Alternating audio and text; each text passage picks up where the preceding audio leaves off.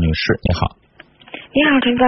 你好就是我问一下，就我弟弟吧，他在外地那个应聘的时候，那个老板说要看我弟弟身份证，然后把身份证扣下了，然后他说的你就在这儿干吧，嗯，身份证我压这块儿，说你要是不在这儿干，身份证我也不给你了。然后我现在我弟现在敲不到身份证，他现在人就躲起来了，然后我给他打电话他不接，然后等他给发短信嘛，他说的我在外地，在上海呢，等我过两天我出差回去，啊我就给你。然后他说绳子那么左，绳子那么直，不是你弟弟当时为什么凭什么让人把身份证拿走呢？他说的那个，他他们到地方应应聘的老板都要看一下身份证，看一眼可以，谁让你直接拿走了？他是他当场不，给，直接打幺幺零报警啊！但是工作不太好找，想在那儿干，没心想他那个事儿的，扣身份证就是不希望你走。嗯现在有很多，尤其是像饭店啊，因为它的人流动比较大，餐馆、饭店流动比较大，压着你身份证就希望你能干半年以上。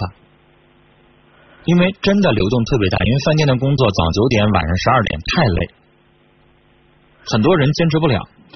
但是女孩儿第一种方式，像这种方式也是跑了和尚跑不了尿，对不对？嗯，啊，我不信那老板能够把这么多员工的身份证成天带身上出去出差去啊！没有我不信。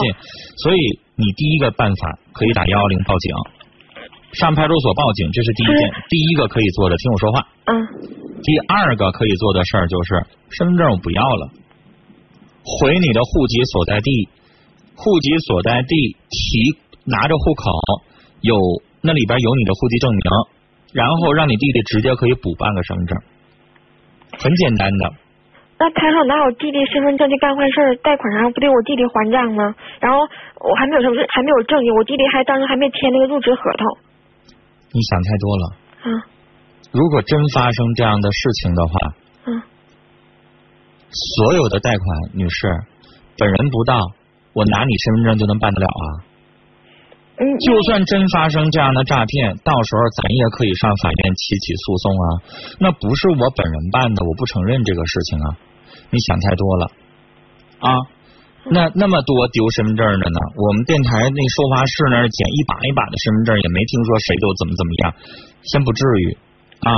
然后二一个，你上这个呃派出所去领新的身份证之后，嗯旧的这个你也问问派出所，嗯是怎么能够让那个旧的作废啊，还是怎么地的呀？啊，嗯让他问一问他，咨询一下，这个户籍人员会对这个有有有办法。然后第一种，你上当地派出所也去报个警，这是可以的。我不信了，派出所民警如果上他那个店儿里边去要这个证儿，那老板还敢不给？他躲呀，然后他也不承认，他要不承认呢，你也没有我弟弟也没有证据啊，有没有证据你身份证在谁那儿压着呢？这是必须的呀。嗯你你不是还有平时有一些人可以作证吗？嗯，你是不是还有别人也也被他压了身份证也想要回来呢？没有，别人只是压的复印件儿，只是复印件儿，唯独他压我弟弟身份证了。你弟弟这么傻呢？他说他那儿缺他那儿人，完了就给他扣那块儿了。那看他是小孩儿没有生活经验，太傻了。可能也是我感觉，嗯，这个东西就是都是压一个身份证复印件就可以了，谁压原件呢？我弟大学一个，他就是只是复印呃整个复印件儿把原来给我弟的，没成想他就把扣那块儿了。嗯，行了，去上派出所去咨询一下这个事儿，看看民警能不能帮个忙嗯啊。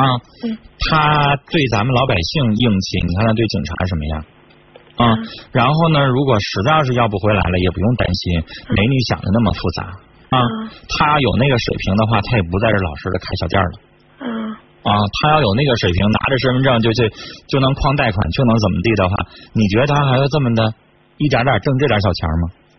嗯想太多了也啊嗯，不用那么那么那么，有的时候人吓人，自己吓自己啊，是不是？聊到这儿了啊，再见。